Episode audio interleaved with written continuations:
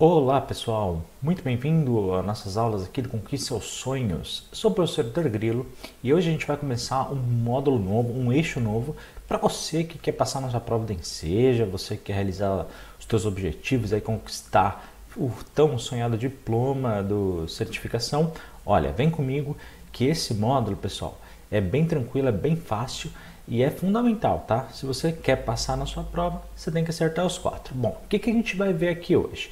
Hoje a gente vai falar sobre ciências humanas e suas tecnologias. É, é o começo de tudo, a nossa primeira aula. Pessoal, já vou falar bem a verdade para vocês, tá? Dos quatro eixos, esse é o eixo mais fácil na minha opinião, tá? É o que tem menos conteúdo, é, é aquele que os conteúdos são mais superficiais, então você consegue realizar com mais tranquilidade para sua prova, tá? E hoje a gente começa com um tema bem tranquilo, bem fácil, que nas últimas duas provas do Enseja caíram pelo menos uma questão. Em uma delas caiu uma questão, na outra, na outra prova caíram duas questões. Portanto, é um tema muito simples, muito fácil, mas que certamente vai cair na, no Enseja 2020, 2021, 2022 e assim por diante. Então fica atento, acompanhe aqui que tudo que eu vou falar já caiu em prova, beleza? Mas antes de começar nossa aula, não esquece, vai aqui no nosso canal, se inscreve que ajuda bastante na continuidade desse projeto que é totalmente gratuito, tá bom pessoal? Então dá aquela força, curte o vídeo, comenta aqui embaixo para a gente poder continuar. Tranquilo? Então vamos começar. Hoje, o que a gente vai falar, Heitor? Bom, hoje a gente vai falar sobre três temas fundamentais: cultura, memória e identidade. Então vamos lá ver o que, é isso. Bom, pessoal, com relação à cultura, o que, que vai cair na sua prova? Primeiro ponto, pessoal, ele meio que tenta falar o que é cultura para você, tá? Não cai a definição de cultura na sua prova, mas cai mais ou menos o que, que é, tá? O que, que você tem que saber? Quais são as expressões-chave que certamente vai cair na sua prova? Bom, o primeiro ponto que ele vai falar, pessoal, que a cultura nada mais é do que uma identidade social. Vitor, o que, que significa isso? Significa que é aquela que a gente pode olhar para um povo, para um coletivo, por exemplo, para os brasileiros, né? um coletivo de pessoas que vivem no Brasil. Então, quando a gente vê dentro de um grupo social né, que tem ali a mesma identidade, ou seja, aquilo que são semelhantes entre todos. Tá? Então, na sua prova, isso é que ele vai chamar de cultura. Heitor, só isso? Não cai a definição de alguém? Não, não cai. Fica tranquilo que é só isso que cai para sua prova. Basicamente, pessoal, o que, que você tem que levar também? Uma frase que cai sempre. Basicamente, que cultura são os hábitos e os costumes de um mesmo povo. Né? Então, por exemplo, quando a gente pensa no, nos hábitos e costumes de um mesmo povo do Brasil, por exemplo.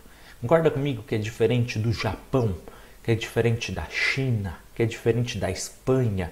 Portanto, cada povo tem seus próprios hábitos, sua maneira de estar no seu dia a dia, das coisas que faz e também nos costumes, né? Naqueles pequenos detalhes, é, do jeito de se estar no ambiente, o jeito de fazer as coisas. Cada povo tem o seu jeito tá? É muito importante falar, pessoal. Por exemplo, uma cultura, por exemplo, de um país, ela nunca é melhor do que outra. Ela é simplesmente diferente, tá bom? Nunca existe uma cultura melhor do que a outra. Ah, mas aquele outro país é mais desenvolvido. Isso não interessa, tá bom? Cultura é sempre é, importante, independentemente de qualquer país. Tranquilo até aqui? Você vê que é bem fácil, né? Mas ó, o que, que você tem que saber? Que no mundo existe uma enorme variedade cultural, tá? Ou seja, cada país tem uma cultura diferente e dentro de cada país também eles mudam. Concorda comigo que o pessoal de São Paulo tem certos hábitos, certos costumes que são de repente diferentes do pessoal do Rio de Janeiro?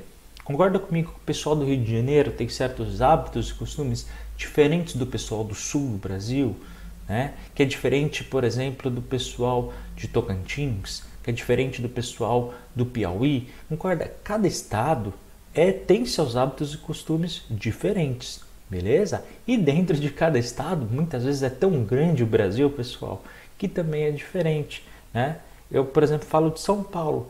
Né? Às vezes, por exemplo, dependendo da região que você está, certos hábitos e costumes no dia a dia são bem diferentes. Pessoal da Zona Norte, pessoal da Zona Sul. De repente, de onde você está falando, você deve estar tá pensando, pô, aqui na minha região também. Dependendo do bairro que eu vou, se eu fizer determinada coisa, é completamente diferente. E é isso mesmo, tá? Isso tudo, pessoal, são reflexos da nossa cultura. Porém, a sua prova vai mais além, tá? Aí você tem que ficar atento. O que, que ela vai dizer? Que os hábitos culturais, eles também mudam de acordo com o tempo. Exatamente.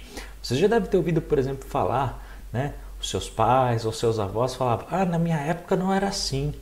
Ah, as coisas não se faziam dessa forma". Exatamente. Mesmo que você esteja numa região, pessoal, ao longo do tempo os hábitos mudam.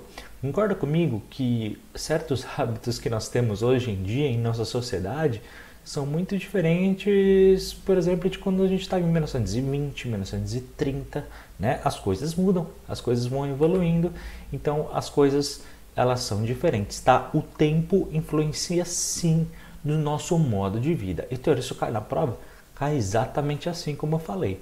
Só isso, guarda no seu coração, anota tudo no seu caderno e vamos continuar.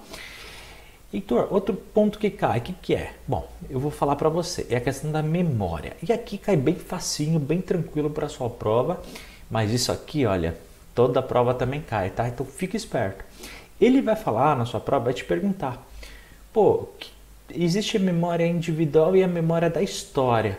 É a mesma coisa, mas você que está estudando aqui no Conquiste Seus Sonhos vai falar: não, eu vi isso numa aula lá, existe coisa diferente. Exatamente, olha só. Memória individual, pessoal, o que, que você tem que saber? É aquela memória que, que eu tenho de alguma coisa, né? Por exemplo, quando você lembra de alguma coisa que aconteceu há 10 anos atrás e tal, né? Você tem ali na memória. Só que é o seguinte, você concordar comigo que as coisas não acontecem exatamente como a gente lembra, ainda mais quanto mais tempo parece que a coisa né, vai passando, a gente vai meio que esquecendo. É normal. Por quê? O que, que, que sua prova vai falar e você tem que saber? Que a memória individual, pessoal, que a gente tem, por exemplo, ela é um reflexo de alguma coisa que passou, tá? É, alguma, é só o teu ponto de vista sobre uma situação. Concorda comigo? Né? Quando você de repente lembra, por exemplo, de uma época que você trabalhou em algum lugar, né? Você lembra de determinados dias, você não lembra todos os dias. Você lembra de alguns momentos que você gostou muito ou que você não gostou nada.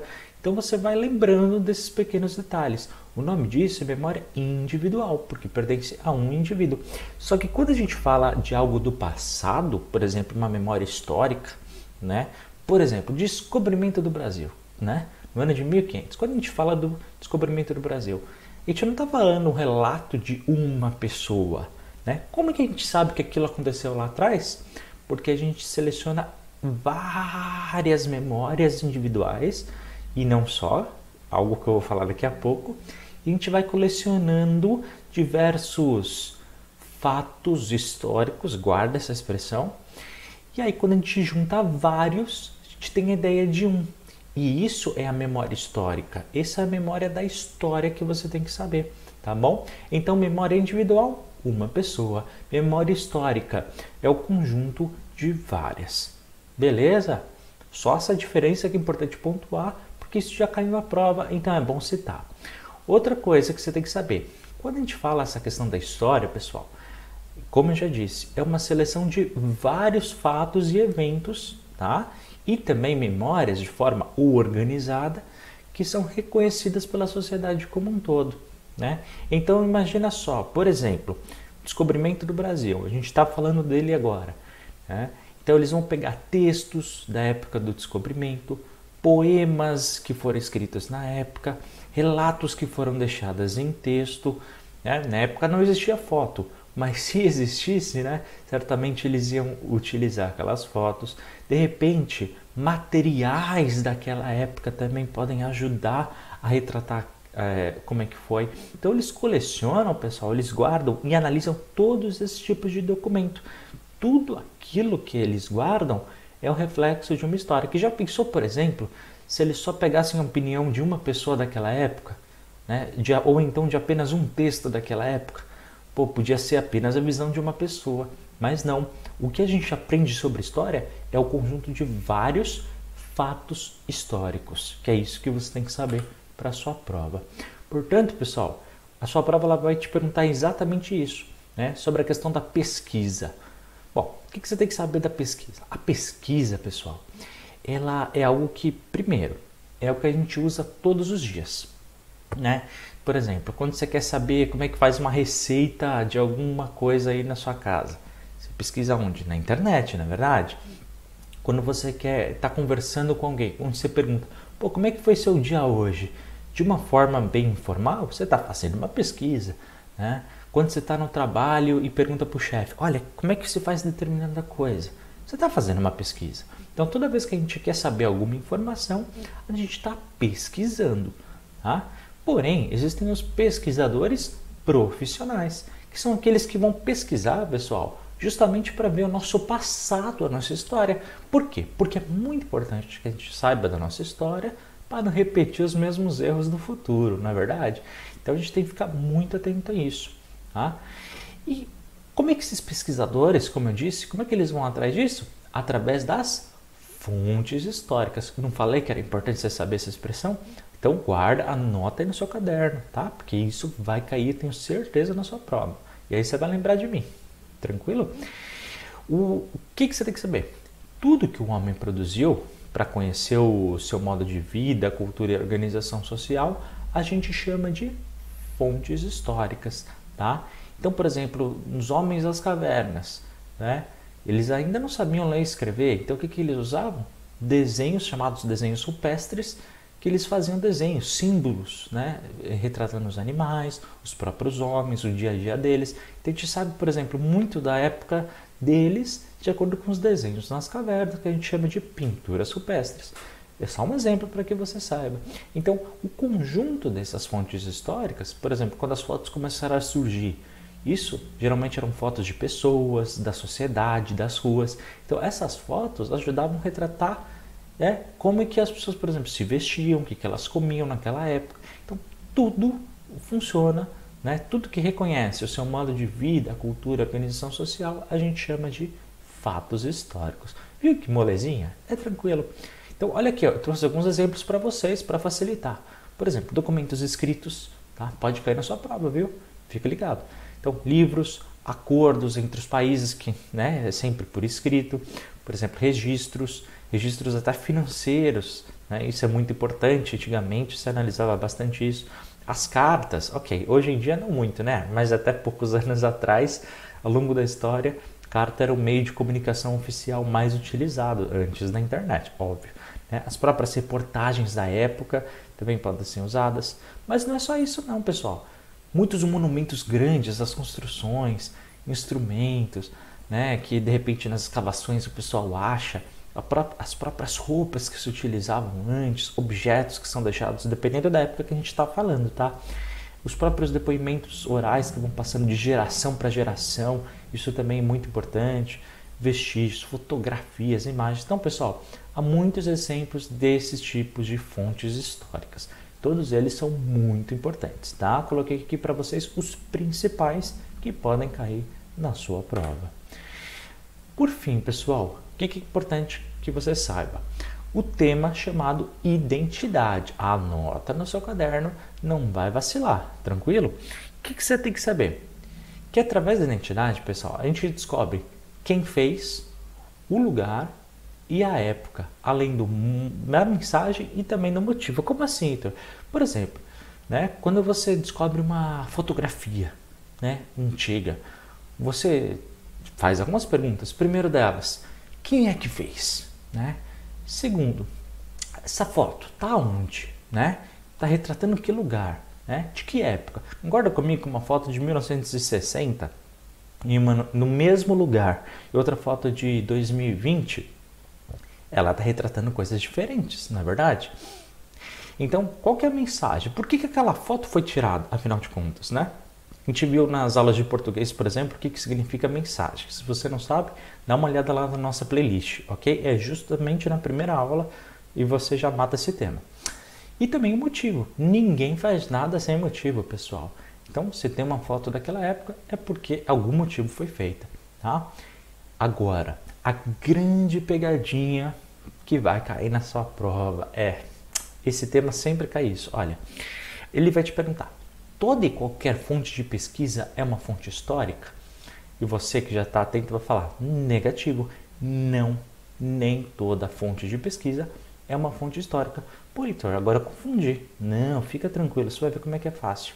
Por exemplo, uma fonte, uma fonte de pesquisa significa que é só um ponto de vista, pessoal, tá?